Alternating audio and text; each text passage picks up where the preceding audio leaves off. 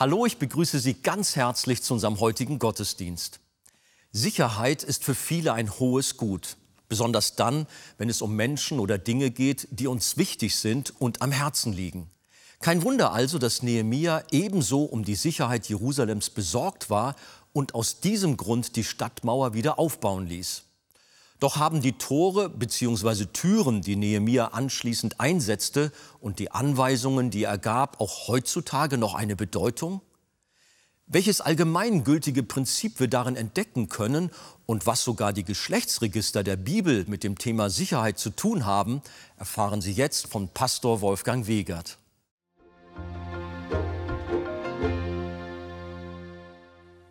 Wir sind ja im Buch Nehemia und da haben wir wieder ein hochgradig interessantes Kapitel heute. Wer es schon gelesen hat oder überflogen hat, hat gesehen, da ist eine ellenlange Liste zu finden. Nun wollen wir aus Zeitgründen nicht das ganze Kapitel lesen, sondern wir fangen mal mit den ersten Versen an und dann schauen wir, wie es weitergeht. Wir stehen auf und lesen zusammen Nehemia 7, Vers 1 bis 10. Als nun die Mauern gebaut waren, setzte ich die Türflügel ein und es wurden die Torhüter, Sänger und Leviten bestellt. Und ich gab meinem Bruder Hanani und Hananja, dem Obersten der Burg, den Oberbefehl über Jerusalem. Denn er war ein zuverlässiger Mann und gottesfürchtig vor vielen anderen.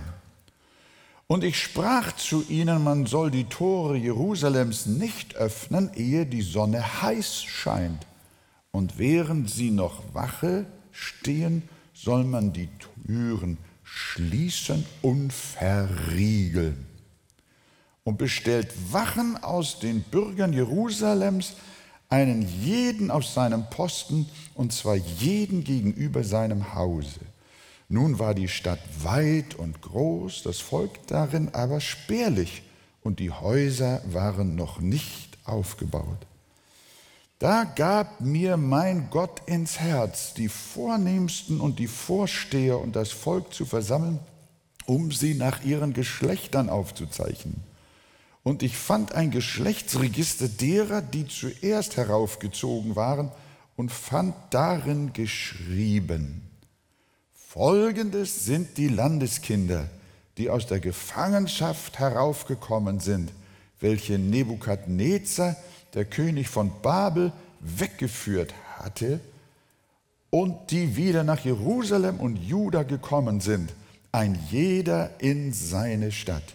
Die gekommen sind mit Zerubabel, Jesua, Nehemia, Asaja, Raamja, Nahemani, Mordechai, Bilsan, Misperet, Bigwai, Nehum und Bana, dies ist die Zahl der Männer vom Volke Israel. Und dann geht's los. Der Kinder Parhosch waren 2172. Der Kinder Sephatjas 372. Der Kinder Arachs 652 und so weiter und so fort. Und alles Volk sagt Amen. Amen. Also wir nehmen Platz miteinander.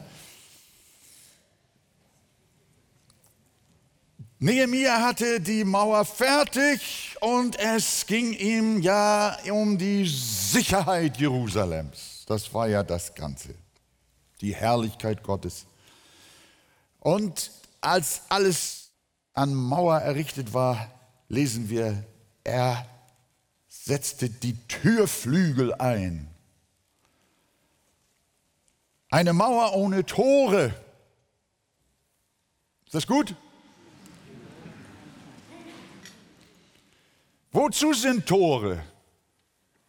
Wozu ist eine Tür? Sie ist dazu da, sie zu schließen, aber auch sie möglicherweise wieder zu öffnen.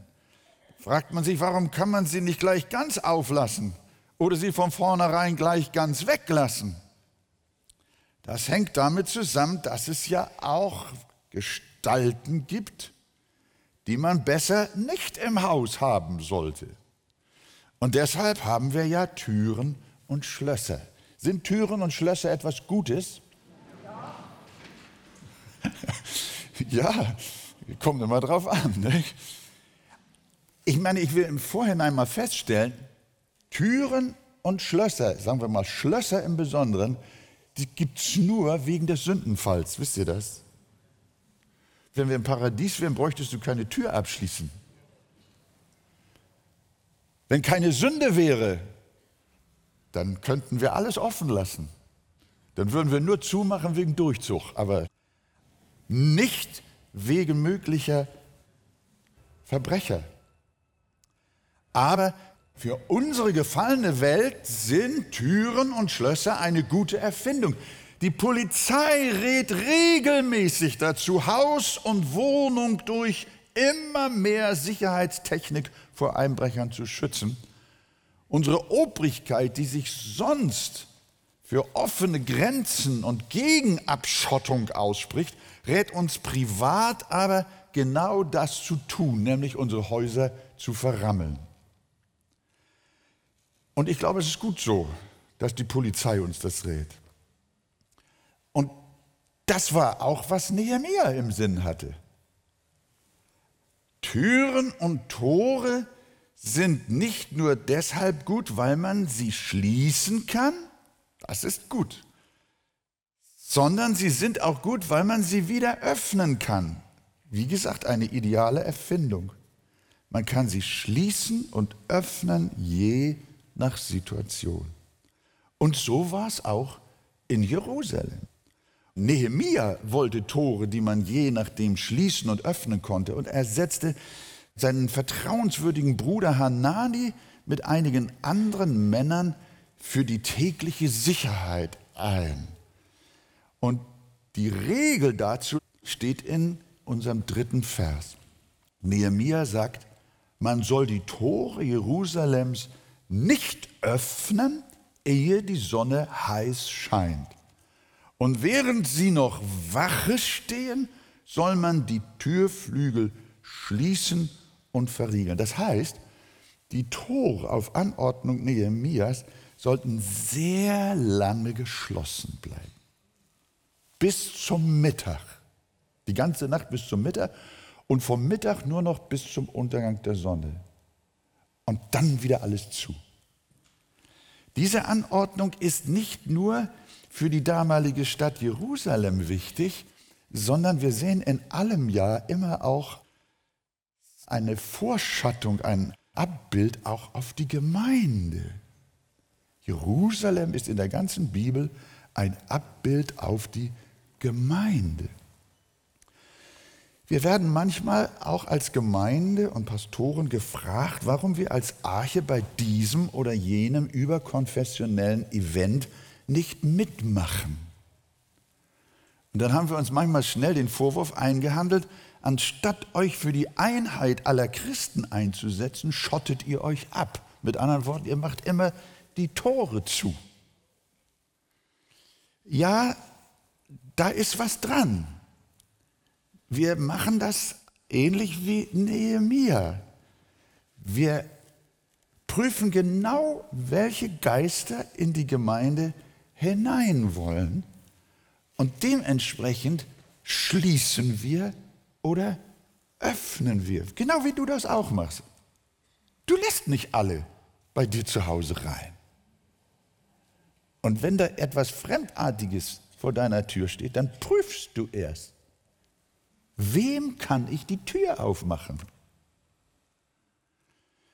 Und das ist auch in der Gemeinde so. Das war in Jerusalem zu Nehemias Zeiten so. Was nützt es, wenn wir als Gemeinde für alles offen sind und sich dabei Wölfe in Schafskleidern in unsere Mitte begeben, wie Jesus es einmal sagt, und die Herde Christi am Ende nur reißen? Deshalb hat nicht nur Nehemia Tore eingesetzt, sondern auch Jesus und die Apostel haben Tore in die Mauern der Gemeinde eingesetzt, die in bestimmten Situationen dringend geschlossen werden müssen. Und wir wissen, dass der Name dieser Tür insbesondere Jesus Christus heißt. Er selber bezeichnet sich als eine Tür. Er sagt wörtlich, ich bin die Tür. Wenn jemand durch mich hineingeht, wird er errettet. Halleluja, willkommen. Tür auf. Wenn einer kommt und sagt, ich möchte Jesus Christus annehmen, ich möchte Buße tun, mein Leben ihm anvertrauen, ich möchte gerne ein Nachfolger Christi werden und das Evangelium ehren und meinen Schöpfer herzlich willkommen, Arche, Tore auf. Einverstanden? Ja. Oh. ja, immer Tore auf für Menschen, die Gott suchen. Aber es gibt auch Leute, die kommen als Engel des Lichts. Die verkleiden sich als ein Schaf, aber sie sind ein Wolf. Sie haben ganz eigentümliche Ideen. Und du bist nicht ganz sicher, sind sie Christen oder heißen sie nur so? Und da ist in der Tat etwas, was hier uns auch angezeigt wird und was wir beachten sollen.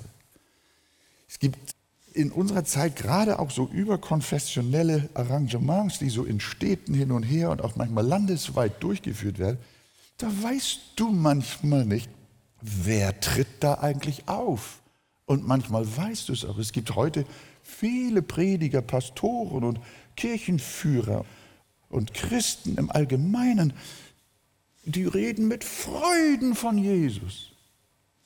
Oder zumindest hochachtungsvoll von Jesus. Aber wenn du genau hinhörst, dann stellst du fest, das ist nur Fassade. Da sind falsche Leute am Werk. Sie wollen uns locken mit Jesus. Und dann merkst du bei genauerer Prüfung, sie glauben gar nicht, dass Jesus Gottes Sohn ist. Sie glauben gar nicht, dass Jesus gestorben ist für unsere Sünden und dass er sie am Kreuz gesühnt hat. Sie glauben nicht, dass Jesus auferstanden ist, dass er von einer Jungfrau geboren ist. Sie glauben nicht, dass Jesus wiederkommt. Sie glauben das alles nicht. Aber sie reden vom Christentum. Und da müssen wir und da können wir und wollen wir natürlich auch schauen, ob es in solchen sehr zwielichtigen Situationen nicht besser ist, erst einmal die Tür zuzulassen und sie zu verschließen. Es gibt auch viele Christen, es gibt ja so einen Massengeschmack, der so sich Bahn bricht unter der Christenheit insgesamt. Viele wollen einfach nur mit dem Mainstream eines zeitgeistigen Christentums mitschwimmen. Sie wollen Christus nicht verbindlich nachfolgen und ihm nicht eins zu eins gehorchen. Sie suchen lediglich so ein christliches Lebensgefühl mit viel Spiritualität und transzendenten Erlebnissen und so weiter. Aber Jesus hat gesagt, nicht jeder, der zu mir sagt, Herr, Herr, wird in das Reich der Himmel eingehen, sondern nur, wer den Willen meines Vaters im Himmel tut. Merkt ihr, Jesus macht auch die Tür zu. Nicht alle, die zu mir sagen, Herr, Herr, nicht alle, die sagen christlich, christlich, christlich, sondern alle, die den Willen tun meines Vaters im Himmel. Das ist das Kriterium. Ob eine Tür aufgeht oder ob sie zu ist. Nicht alles, was sich christlich nennt, hat wirklich etwas mit Jesus zu tun, der uns im Evangelium offenbart wird. Es gibt diverse Passagen in Gottes Wort, die uns von Gottes Verschlossenheit erzählen. Jesus spricht zum Beispiel im Gleichnis von den fünf klugen und törichten Jungfrauen, die auf den Bräutigam warteten. Fünf hatten Öl für ihre Lampen, die anderen fünf nicht. Die einen waren echt, die anderen aber nicht, sodass Jesus sagt, und die bereit waren, gingen mit ihm hinein zur Hochzeit und die Tür wurde verschlossen. In 1. Thessalonicher 5, Vers 22, da sagt Paulus, haltet euch fern vom Bösen in jeglicher Gestalt, haltet es draußen und habt keine Gemeinschaft mit den unfruchtbaren Werken der Finsternis. Deshalb lehrt die Bibel auch Gemeindedisziplin, das gängige Wort nach der Lutherbibel Gemeindezucht. Es gibt Menschen, die müssen draußen sein, weil sie einen sündhaften Lebensstil mit reinbringen, weil sie penetrant in der Sünde leben und Gottes Wort und seiner Heiligkeit widersprechen. Und ein wenig Sauerteig verderbt den ganzen Teich. Deshalb gibt es Tore. Und Nehemiah sagt, lasst uns diese Tore nicht einfach 24 Stunden aufhalten, sondern lasst sie geschlossen sein bis in den weiten Tag hinein, bis die Sonne heiß ist. Und erst dann macht die Tore auf. Und wenn die Sonne wieder untergeht, macht sie alsbald wieder zu. Das nennt man Sicherheit. Und das lernen wir auch in der Bibel. Gott helfe auch der Leiterschaft dieser Gemeinde und allen Pastoren und Gotteskindern und Christen, die Verantwortung im Reiche Gottes tragen, dass wir auch wissen, es gibt Tore in Jerusalem. Und die müssen für das Evangelium zur Errettung weit auf sein. Aber für Irrtum und Verfälschung und Verunreinigung müssen sie geschlossen werden. Seid ihr einverstanden? Nachdem Nehemiah für die Sicherheit Jerusalems gesorgt und die Tore eingehängt hatte, lesen wir in Vers 5 etwas Schönes. Da sind noch andere Aspekte in diesem gelesenen Text, aber wir gehen mal zu Vers 5. Da sagt Nehemiah, da gab mir mein Gott ins Herz. Was gab Gott ihm ins Herz? Die Vornehmsten und die Vorsteher und das Volk zu versammeln, um sie nach ihren Geschlechtern aufzuzeichnen und ich fand das Buch mit dem Geschlechtsregister derer, die zuerst heraufgezogen waren und fand darin geschrieben. Was fand er darin? Ein Register, ein Familienregister. Wer von euch liebt die Geschlechtsregister in der Bibel? Es gibt eine ganze Reihe davon. In Mose, in den Propheten, Anfang Matthäus geht es gleich los, nicht wahr? Wer liest sie gerne? Familien- und Ahnentafeln hatten in Israel eine große Bedeutung. Wir fragen uns manchmal, warum die Bibel ellenlange Geschlechtsregister aufgezeichnet hat. Denn nichts liest sich langweiliger als die endlose Liste von Namen, die wir dann meist nicht kennen. Sind diese stupiden, in Anführungsstrichen, Geschlechtsregister tatsächlich vom Heiligen Geist, hat mal jemand gefragt. Und ich sage euch, ja, das sind sie. Denn es war bewusst Gottes Wille, dass alle Namen und Geschlechter seines Volkes aufgezeichnet werden sollten. Die Geschlechtsregister in Gottes Wort im Alten und Neuen Testament, sie sind das Mitgliederverzeichnis der Bundesgemeinde im Alten Testament. Gott sieht nämlich nicht nur sein Volk, das gerade am Leben ist, sondern er sieht sie alle. Gott überblickt alle Generationen, die Lebenden und die Toten. Und von Geschlecht zu Geschlecht, von Jahrhundert zu Jahrhundert. Und sieht und erkennt seine Gemeinde. Als man mir einen Magentumor bescheinigte, und ich die erste Nacht mit einer solchen Diagnose im Krankenhaus lag, da gingen meine Gedanken natürlich zum Himmel. Wenn du solche Diagnose hast, dann dreht sich ein Schalter um. Und dann habe ich da im Krankenhaus allein gelegen, konnte natürlich nicht schlafen, habe gebetet. Und dann kamen mir die Gedanken, bald, Wolfgang, werde ich dort sein und Jesus sehen. Und dann sah ich auch meinen vor vielen Jahren verstorbenen Vater und meine Mutter vor meinen inneren Augen. Es war keine Vision, Aber es war mehr als nur einfach mal an sie denken. Plötzlich war mein Vater und meine Mutter mir so real, dass ich anfing zu weinen. Und ich wusste, jetzt kommt bald der Moment, wo du sie nach nunmehr über 50 Jahren wieder sehen wirst.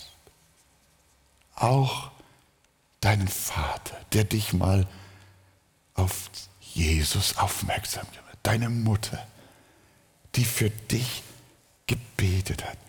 Es kam eine so tiefe, beglückende Freude in mir auf, dass ich sie in Kürze wiedersehen werde. Ja, ich werde auch meine Großeltern sehen, die gläubig waren, meine Vorfahren, die ebenfalls gläubig gewesen sind. Und ich werde auch, ja, ja, egal was ihr jetzt denkt, aber ich werde auch Spurgeon sehen.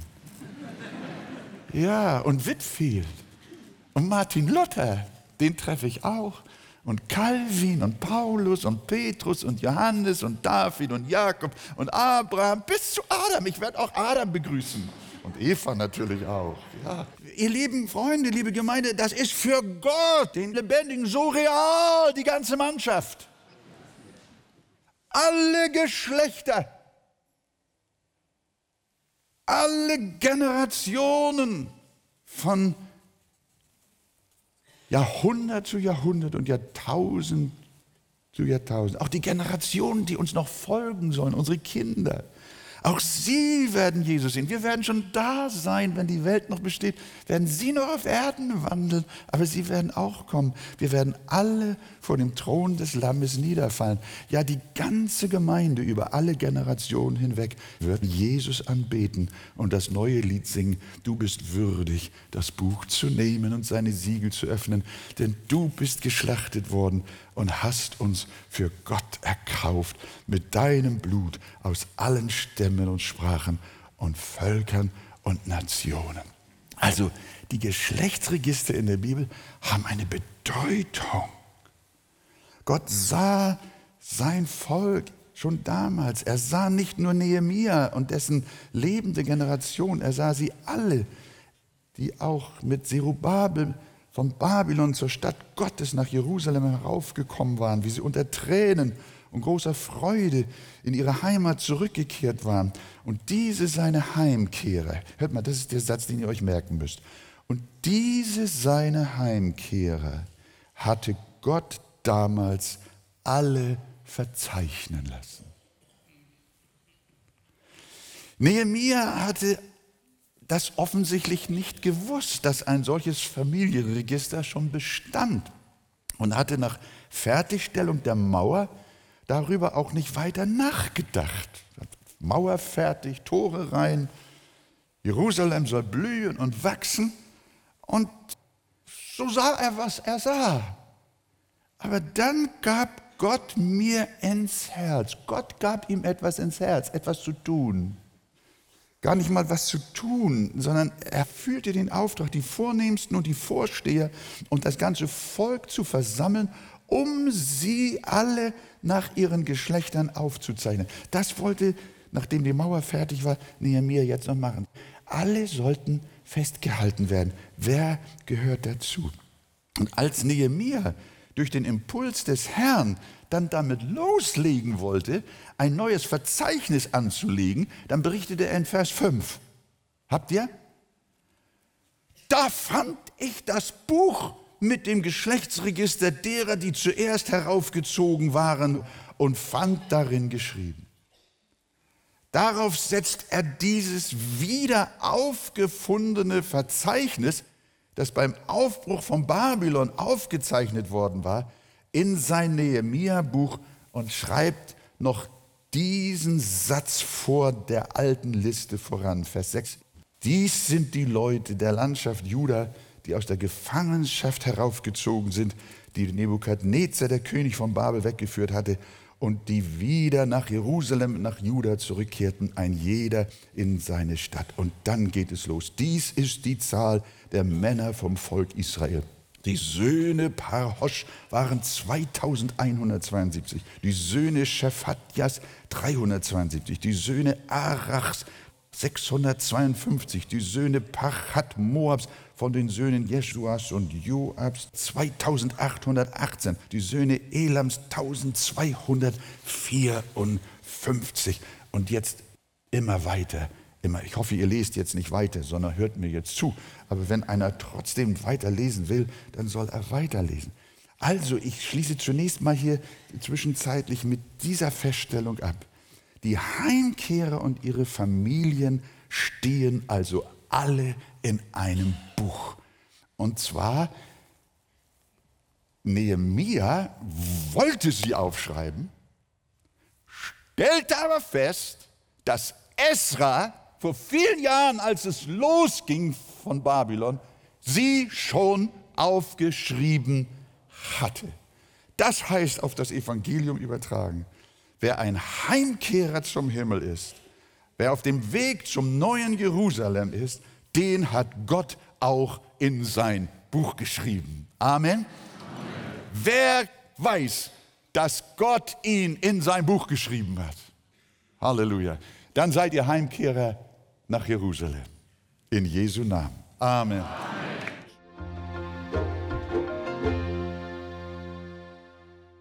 Wer Jesus Christus annehmen, Buße tun und ihm sein Leben anvertrauen will, dem stehen die Tore und Türen offen.